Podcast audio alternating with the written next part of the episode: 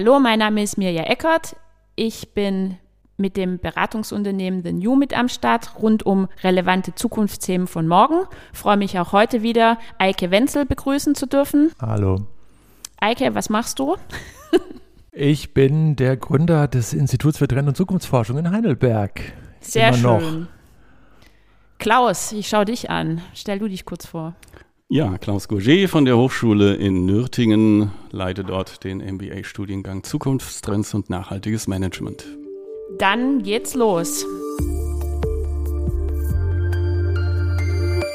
Die Urlaubszeit ist vorbei. Wir hatten vor dem Urlaub das Thema Klimakrise, Klimapolitik uns ans Herz gelegt. In diesem Monat beschäftigen wir uns mit dem Leben in Städten.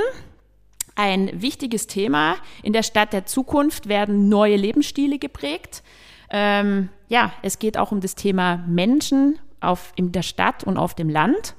Und lasst uns das in diesem Monat mal näher anschauen. Ja, wo fange ich an? Eike, ich frage dich einfach mal. Du schreibst in deinem neuen Buch, ähm, Zukunft entscheidet sich in Städten. Wie meinst du das? Zukunft entscheidet sich in Städten, weil äh, die Mehrheit der Menschen seit 2008 schon in Städten lebt. Jetzt sind es im Moment 55 Prozent. Äh, wir haben äh, ein großes Thema wie den Klimawandel der ja im Moment auch äh, noch bei der Wahl äh, so ein bisschen stärker nach vorne drängt.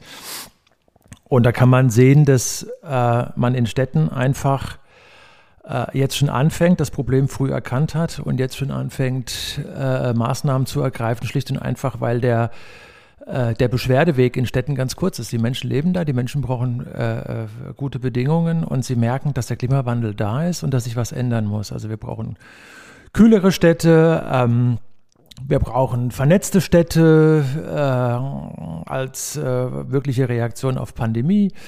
Wir brauchen Städte, die äh, möglicherweise ihre Energie selbst erzeugen. Äh, vielleicht können Städte ja auch Ernährungsprodukte selbst äh, erzeugen, alles dezentral. Und deswegen äh, sagen viele Leute, wenn wir mit dem Klimawandel zurande kommen wollen, sollten doch äh, die Städte, die für die Daseinsvorsorge äh, zu sorgen haben, sollten doch die Städte, die die Vorrunner sein. Und viele Städte verstehen sich auch so. Das hat sich in den letzten Jahren von großen Städten in, in den USA bis nach Südafrika und so weiter, hat sich, hat sich herausgestellt, dass, dass, dass Städte äh, sehr wach sind und, und da schon sehr viel getan haben.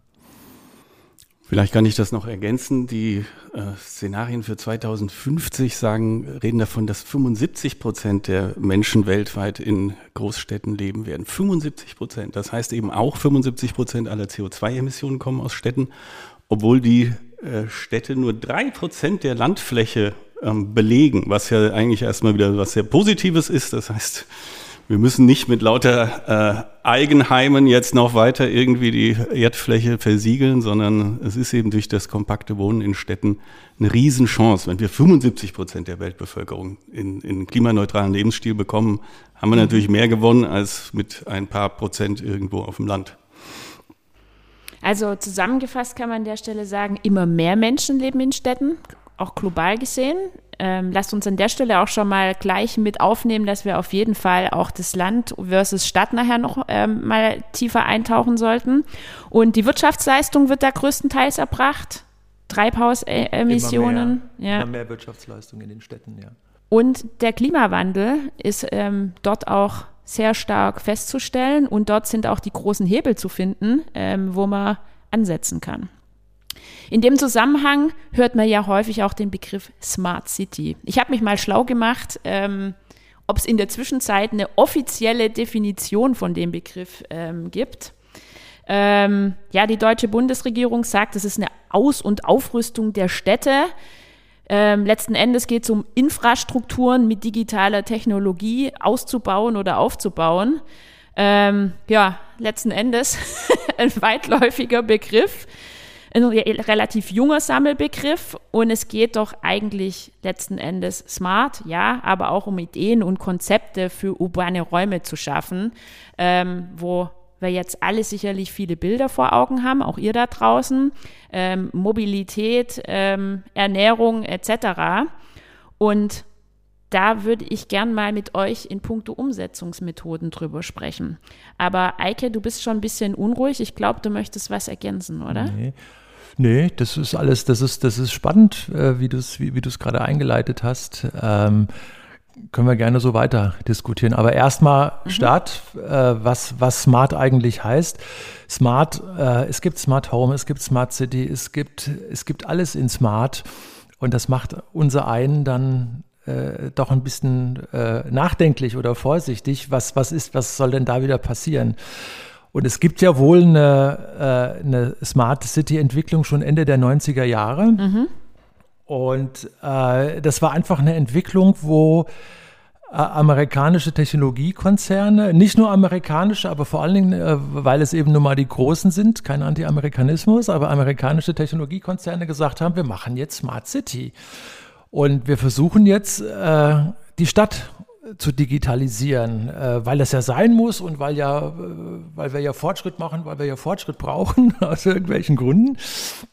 Und das Ergebnis in vielen Städten war, äh, also dass, dass, dass, dass die großen Telekommunikationsunternehmen, die großen Technologieunternehmen, die, die Vodafones und so weiter und so fort in diese Städte kamen und den äh, Leuten aus den Städten, die keine Ahnung haben, äh, hatten mhm. von dem, was digitale Technologie bedeutet, Ende der 90er Jahre einfach mal ein Digitalisierungskonzept verpasst haben.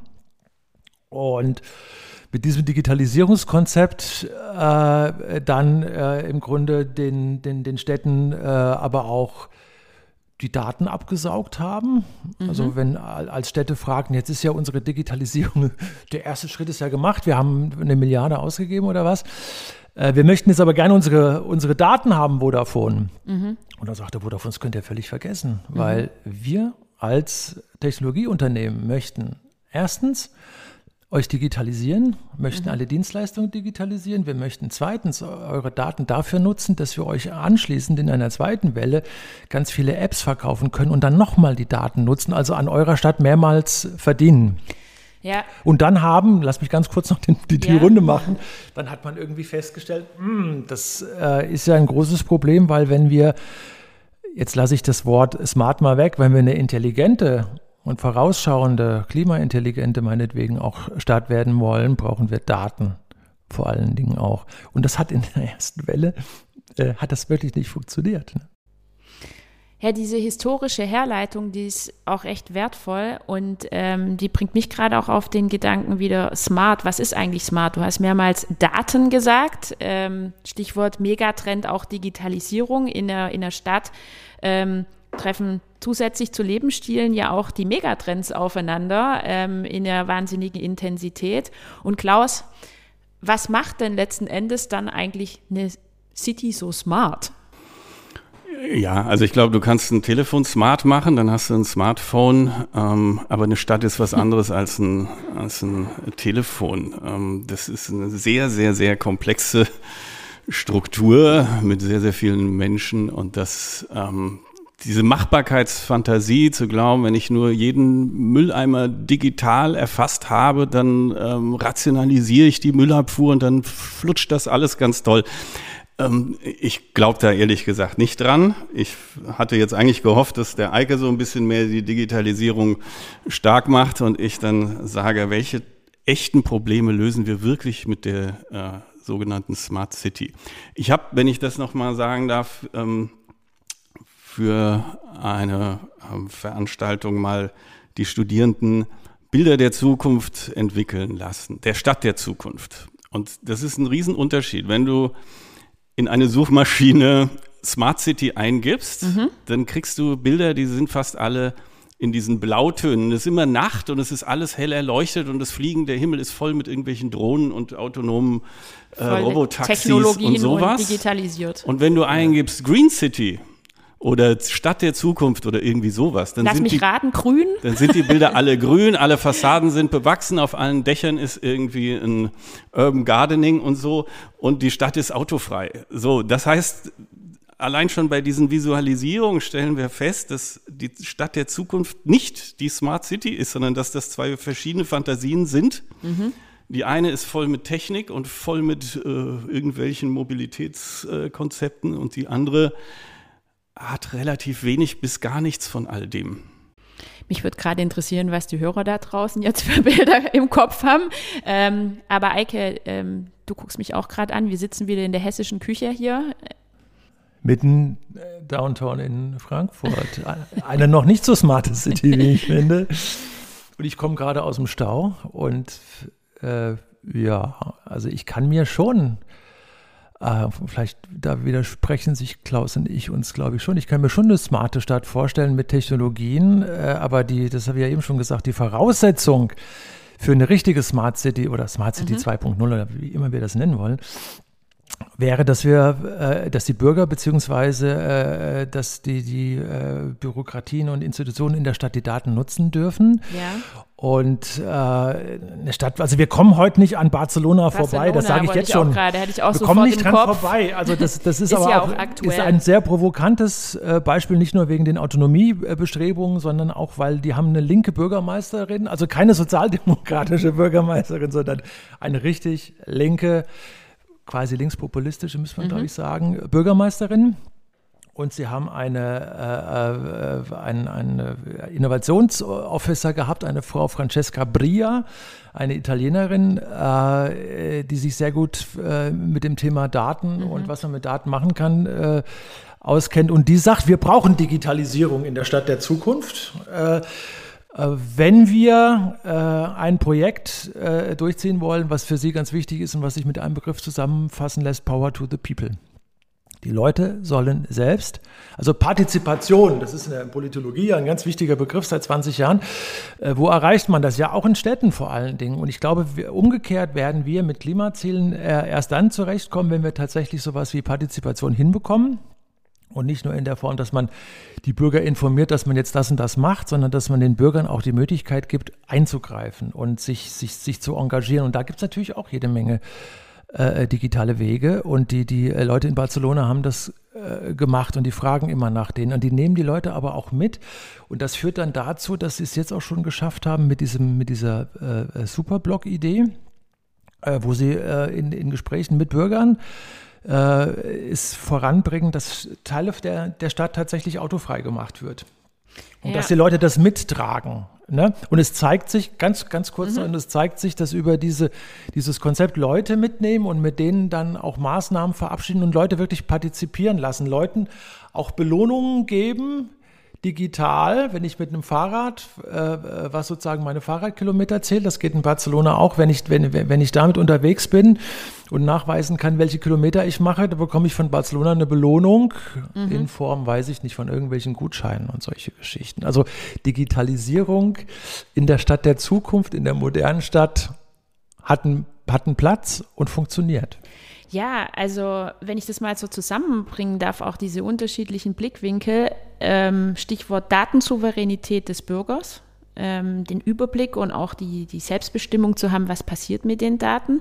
Aber um beim Beispiel Barcelona nochmal einzugreifen, die Projektvergabe hat sich ja eigentlich auch geändert. Man, man hat eine höhere Achtsamkeit. Ähm, ähm, wer bietet da was an, hat eine Idee bei so einer mhm. Ausschreibung und, und wie bekommt auch die Stadt die Daten zur Verfügung Hast gestellt, recht, oder? Das ist, eine, das, ist eine ganz, das ist ein ganz wichtiger Punkt, das ist ein ganz wichtiges Detail.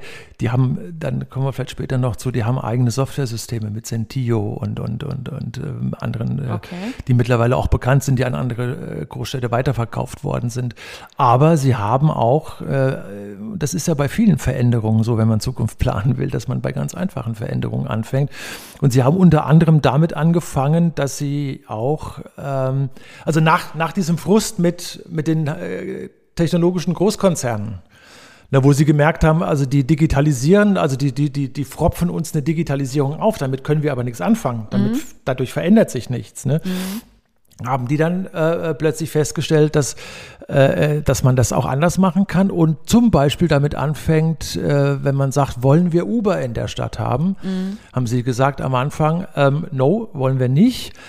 Äh, aber wir nehmen die Idee von Uber und mhm. wir studieren das und wir freuen uns, wenn sich Startups finden in Barcelona, die ein barcelonesisches Uber werden wollen. Das heißt, ein bisschen eine Form auch von, wir reden über eine sehr linke Stadt, ein bisschen eine Form von Protektionismus. Wir bevorzugen ja, ja. bei Vergaben, ja. äh, Städte haben Geld, Städte haben eine, eine Einkaufsmacht, ne? auch was Software angeht.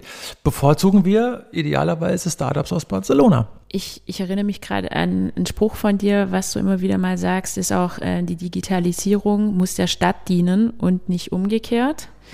Ähm, ich würde gern bei, bei Deutschland nochmal bleiben. Wir müssen gar nicht so weit weggehen, sondern mir fällt gerade auch Köln Smart City ein. Es ist ja ähm, ein, ein, Stadtkonzept, was schon seit mehreren Jahren ähm, nicht nur in der Planung, sondern auch in der Umsetzung ist, uns auch ein größeres Erfahrungsfeld gibt und wo Digitalisierung sich das auch klar herausstellt, nicht alles ist. Ähm, und ich denke, um, um da auch die unterschiedlichen Bildwelten ähm, noch mal ein bisschen zu bearbeiten, ist einfach auch mal wichtig zu schauen, welche Akteure sind eigentlich bei solchen komplexen ähm, City-Konzepten überhaupt mit im Boot. Und da finden wir ja eine wahnsinnige Vielfalt ähm, aus Sicht des Bürgers, aber auch aus Sicht ähm, ja, äh, der Unternehmen. Und gerade am Beispiel Köln, wer unterstützt denn die Smart City Köln? Haben wir erstmal zwei Kerninitiatoren von, von, der, von der Stadt und ähm, die haben den Hut auf, kann man sagen, in Form von einer strategischen Partnerschaft, die Rheinenergie und die Stadt Köln selber. Die schaffen quasi die Plattform ähm, für das, dass da viele Menschen zusammenkommen und dann wird es aber ja auch begleitet und da, da fängt dann auch schon die Komplexität an. Die Unternehmenswelt trifft aber auch auf ähm, andere Institutionen, ähm, Vereine, aber auch auf ja, Bürgerinitiativen, Medien Medien und die bringen von sich aus ja schon unterschiedliche, ich nenne, bleibt dabei, Bilder und, und Vorstellungen mit, wie sich sowas entwickeln können. Und, und dieser Mix, ähm, der macht es ja dann aus, dass da auch all die unterschiedlichen Interesse, Wünsche, Bedürfnisse von der Unternehmenswelt und von der, der Bürgerschaft letzten Endes bedient werden können.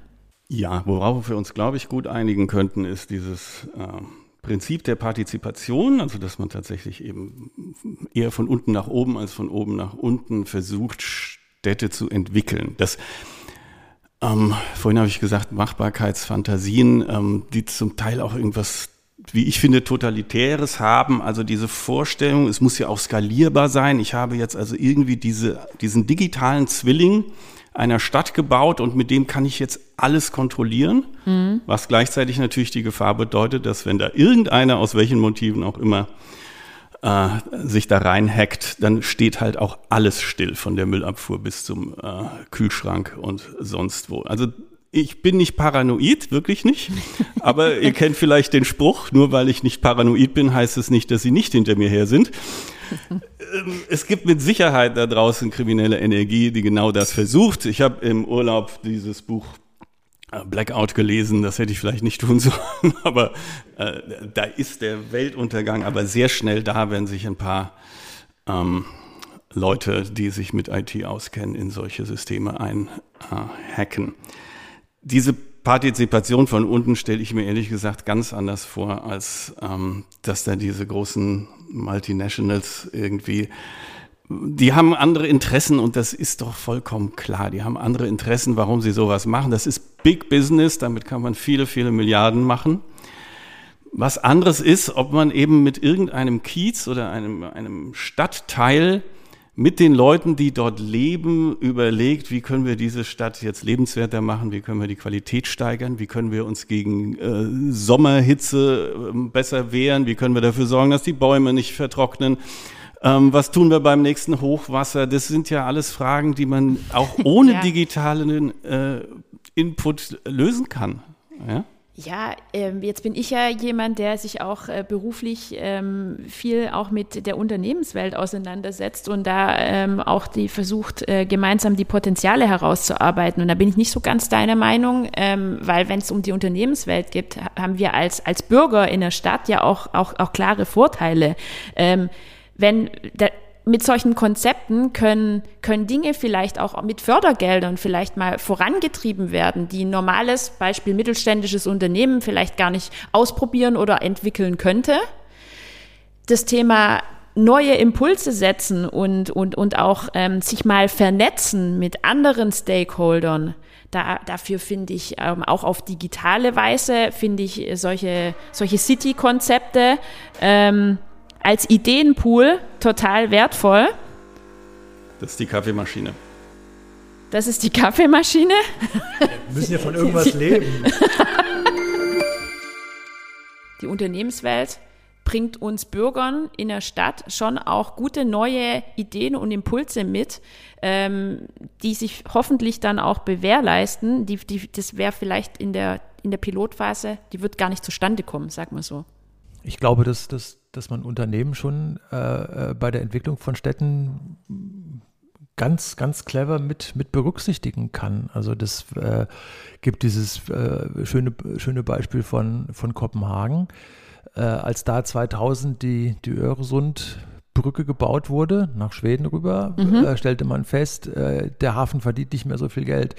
Was hat Dänemark, äh, was hat Kopenhagen gemacht? Sie haben sich überlegt, wir müssen jetzt neu, neues Gebiet erschließen, wir müssen öffentlichen Personennahverkehr vielleicht stärken wir müssen, das war glaube ich da, dort, wo jetzt auch der Flughafen ist, äh, wir, wir, müssen da Wohnungen entstehen lassen, wir müssen da Handel äh, äh, sich ausbreiten lassen können und so weiter und so fort. Und das, das war deren Absicht. Äh, und was haben sie gemacht? Äh, sie haben das sehr klug von oben, am Anfang eigentlich von oben runter geplant und haben gesagt, okay, die Stadt muss sich jetzt äh, bewegen, weil durch die Öresundbrücke verändert sich, verändern sich tatsächlich die, die, die Geldflüsse. Ne? Und wir mhm. müssen Geld hier behalten. Und was haben sie gemacht? Sie haben ganz viele äh, Unternehmen, die Stadt selbst gegründet und aber auch ganz viele Public-Private Partnerships. Also man hat äh, Unternehmen vor Ort äh, sehr früh einbezogen und äh, die ganz aktiv eingebunden bei dem Projekt. 2000, da war auch äh, für die Stadt und für Dänemark war, war äh, eher auch eine Phase von, von äh, Rezession gesagt, wir, wir, wir entwickeln da jetzt neue Stadtquartiere und wir entwickeln einen neuen öffentlichen Personennahverkehr. Mhm. Und das ist eigentlich in Kopenhagen, es wird ja immer wieder erwähnt als die Klima- und die Nachhaltigkeitsstadt. Wir hatten, ja. glaube ich, letztens auch schon drüber geredet. Das war eigentlich der Startschuss äh, dafür. Und eine wichtige Voraussetzung war, dass in Kopenhagen tatsächlich ganz, ganz viele Unternehmen daran beteiligt waren. Aber, jetzt komme ich auf ein Lieblingswort von Klaus, sie hatten die Unternehmen so angesprochen, dass sie ihnen klargemacht haben, es geht um eins, es geht um Purpose. Ne? Es, geht um, es, es geht tatsächlich um, um ein Ziel und eine Vision, Purpose für die Stadt und für die Menschen. Und deswegen, liebe Unternehmen, tretet ihr in diesem Innovationsprojekt auf. Das heißt, man hat ihnen schon gesagt, die Richtung ist klar. Es werden hier keine schnellen Gewinne gemacht. Ne? Wo das Geld herkam, ja es ist die Hauptstadt Dänemarks. Es, es kam tatsächlich von Kopenhagen. Äh, die Stadt selbst ist, ist, ist, kreditwürdig, hat sehr viel Geld äh, äh, organisieren können und natürlich auch vom Staat. Und so hat es funktioniert.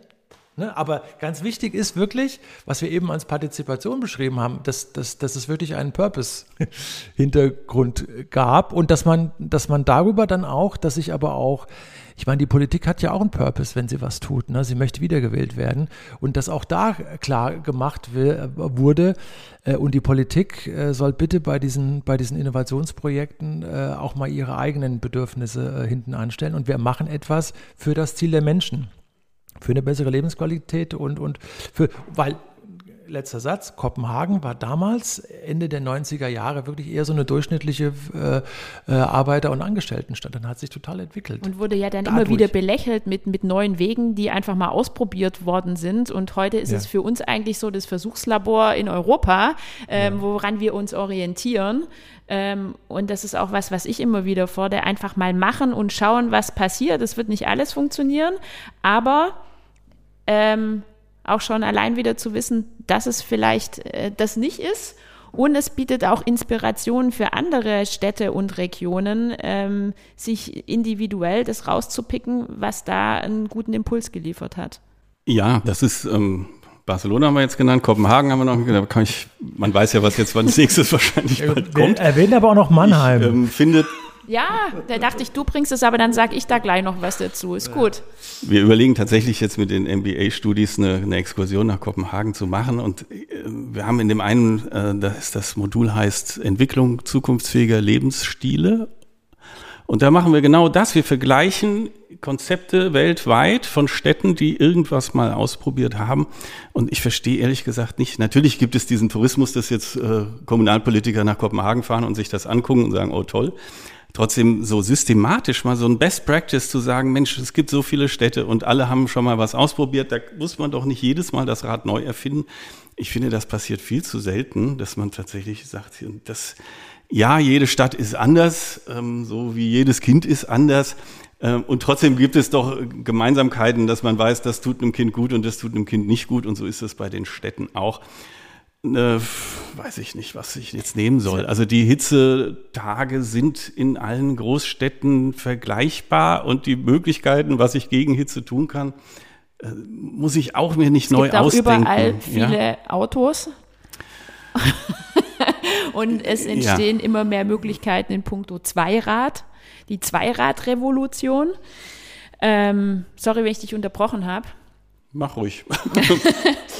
Ähm, ja, da, da, da liegt es ja auf der Hand, ähm, das einfach in einen größeren Kontext zu setzen. Was in der Vergangenheit, ähm, wie wir auch angefangen haben, Smart City war und auch hauptsächlich sich auf digitale Lösungen, wo wir ja auch unterschiedliche Meinungen hier im Raum haben oder Schwerpunkte ähm, sehen, ähm, basiert ist, ist eigentlich heute der Green New Deal für, für Städte. Und da nehme ich den Ball von Eike auf. Ich dachte, du bringst, weil du wohnst nah an Mannheim, aber jetzt nehme ich das Ding. Ähm, der Gerne. Green New Deal für Mannheim ist ein gutes Beispiel. Die Städte sind angehalten, ähm, das, was da draußen im, im, im großen Stil auch mit der Agenda 2030 an Zielen gesetzt worden ist, auch herunterzubrechen auf ihren Verantwortungsbereich und die Lebensräume der Menschen. Und da sind wir wieder bei den Städten. Ähm, wir haben uns vorgenommen, bis, ich glaube, 2050 ist es klimaneutral zu werden in Europa. Und, ähm, Früher, 2000, 2045. 2045, okay. Ähm, und der wir bleiben heute international und dann gehen wir wieder zurück. Der Bürgermeister von Sevilla ähm, hat gesagt, es wird aber auch nur funktionieren, wenn wir unseren Beitrag dazu leisten und auf lokale und regionale Ebene ähm, auch da Gas geben und schauen, wie wir den Beitrag leisten können. Und da hat, jetzt gehe ich wieder zurück ähm, in das beschauliche Mannheim, ähm, eine, eine, eine, Vorreiterrolle aus meiner Sicht übernommen. Ähm, die haben angrenzend an den European Green Deal, ähm, und die acht Aktionsfelder, die es da, da gibt, die sehr auf, auf nachhaltigen ähm, Themen natürlich basieren, ähm, haben die auch die drei Fokusthemen, die die in der Erweiterung von Smart City zu dem Green New Deal Ansätzen gesetzt worden ist. Da geht es nämlich um mehr als Digitalisierung. Klaus, da bist du dann hoffentlich abgeholt, sondern da geht es auch um, um Bürger- und Akteursbeteiligung, da geht es um Wissenstransfer und Innovation. Da steht nicht immer nur die Digitalisierung über alles. Da haben die gesagt, da machen wir unsere eigene Leitbildentwicklung und schauen, dass es nicht nur ein Papiertiger wird, sondern setzen da ähm, auch die Umsetzung dahinter. Und die soll dynamisch sein, nicht nur ganz strukturiert, sondern die soll eher unbürokratisch und dauerhaft und nachhaltig ablaufen. Aber eigentlich ist dieser, ähm, auch, auch wenn Green New Deal äh, ein wichtiger Begriff ist, aber eigentlich äh, Du hast das jetzt, das, das ist jetzt schön dargestellt, was die vorhaben. Und äh, die Quintessenz ist ja, dass man da in Mannheim versucht, über den Begriff Green New Deal zu kommunizieren. Es geht nicht nur um so eine irgendwie so eine Ökowende oder oder sowas isoliertes, mehr Fahrräder und dann wird's schon oder, oder Lastenräder und toll und so, ja. sondern dass es darum geht, dass, dass, dass, dass es ein, ein, eine Just Transition ist, gerechter Übergang und dass äh, diese, diese Transformation, von der alle heute reden. Ich finde, wir sollten das immer mal so nebenbei immer wieder mal äh, definieren. Mhm heißt sozial-ökologische Transformation. Und äh, die, die, die, der Hintergrund auch in Mannheim war tatsächlich, dass man gesagt haben, wir wollen diese ökologische Transformation, weil wir eigentlich gar keine andere Chance haben und wir schaffen es aber, wenn wir wenn, wenn wir uns das frühzeitig, wenn wir da frühzeitig reingehen, wenn wir uns das bewusst machen, dass wir dadurch auch neue Jobs, grüne Jobs schaffen können, nachhaltige Jobs schaffen können und auch viele Jobs, die heute schon da sind, nachhaltig verändern können und sowas. Und das ist der Ansatz, ist zu sagen, es muss sozial und ökologisch sein. Und dass auch quasi keiner dabei auf der Strecke bleibt. So, genau. Diese das soziale ist ja Gerechtigkeit, leaving die da no noch mit one behind. ist. Ja, genau, das ist der Punkt. Ja. Ähm, laut gedacht, was ist denn oder was seht ihr als die, die größte Hürde bei so einer Umsetzung? Die Ziele sind ja schon groß gesetzt. Naja, also die Städte sind ja erstmal einfach schon da, zum Teil auch schon seit mehr als tausend Jahren. Und da drin wohnen Menschen. Und jeder kann das wahrscheinlich in der Stadt, in der er wohnt, selber sehen. Also ich habe, glaube ich, seit Anfang der 80er habe ich immer gesagt, das Frankfurter Ostend ist im Kommen. Es ist 20 Jahre lang nichts passiert, obwohl das eigentlich für jeden klar war. Es ist total innenstadtnah, zentral es ähm, musste dann die EZB da hinziehen, damit jetzt das Ostend irgendwie sich verändert hat. Natürlich gibt es dann eben auch Widerstände, Stichwort Gentrifizierung, da steigen dann die Mieten und die Preise und alles. Mhm. Und da wohnen Menschen und die sagen, wir wollen das aber nicht. Und deswegen, jetzt sind wir wieder bei der Partizipation oder bei dem Dezentralen von unten nach oben.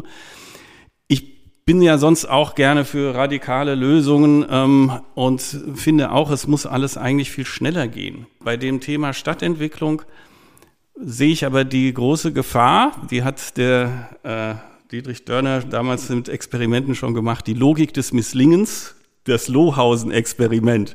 Da sollten gar nicht dumme Menschen irgendwie eine, und das war keine Megametropole, sondern es war eine 50.000 Einwohner Stadt.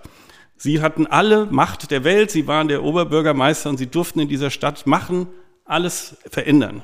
Die Mieten, die Löhne, die ähm, Strukturen, alles.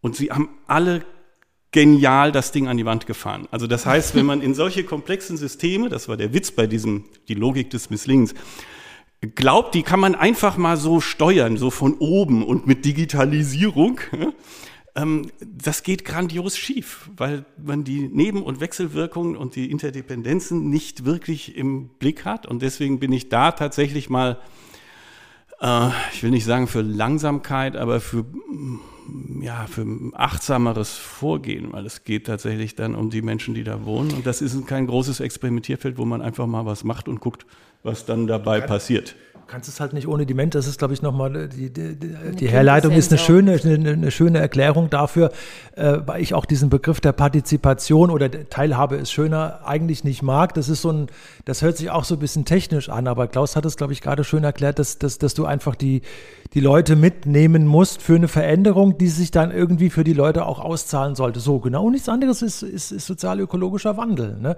Und ich bin dann froh, wenn eine Stadt wie, wie, wie Mannheim, die ja auch keinen besonders guten Ruf hat, aber die doch in den letzten Jahren sehr viel getan hat, wenn die sich in diese Richtung bewegen möchte. Ne? Und ja. wenn der, der Oberbürgermeister sich, dies, sich dieses auch recht abstrakt klingende oder äh, sehr, sehr auf Hubschrauberhöhe äh, befindliche Konzept, wenn der sich das zu eigen macht und sagt, wir wollen das machen. Und die fangen unter anderem ja dann, kann man ja sagen, auch damit an, dass sie, dass sie auch autonomes Fahren ausprobieren in jetzt in ja. neueren Stadtteilen und so. Und die äh, machen da schon spannende Sachen müssen aber auch, äh, haben natürlich auch ein, ein, ein, dickes Brett zu bohren, weil sie ihr Kohlekraftwerke halt abwickeln müssen, was äh, mehr oder weniger das, das Energiezentrum noch des Rhein-Neckar-Raums äh, da, da unten ist.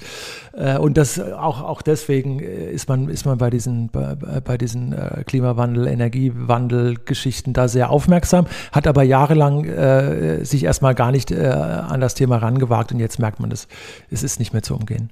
Also man kann eigentlich so sagen, ähm, bis dahin, wir haben das jetzt ganz gut eingenordet. Ähm, ja, Veränderung, verändern können wir uns, wenn wir wollen. Ähm, es soll eher, was du gerade gesagt hast, Klaus, langsam und, und bedächtig, äh, oder ich sage nicht langsam, aber bedächtig und, und eher ähm, strukturiert, nicht sprunghaft mit Einzelaktivitäten besetzt werden. Das Thema Nachhaltigkeit spielt eine wahnsinnige Rolle und wir brauchen einfach auch viele neue Themen in der Umsetzung. Da haben wir noch relativ wenig bisher drüber gesprochen, ähm, um auch diese neuen Wege und und aktive uns in, ja, in den Griff zu nehmen, in Angriff zu nehmen und durchzustarten. Ja, ich schaue hier gerade in unsere kleine beschauliche Runde. Wir könnten alle wieder mal noch viel mehr sagen, aber ich mache es heute kurz und schmerzlos. Lasst es gut sein.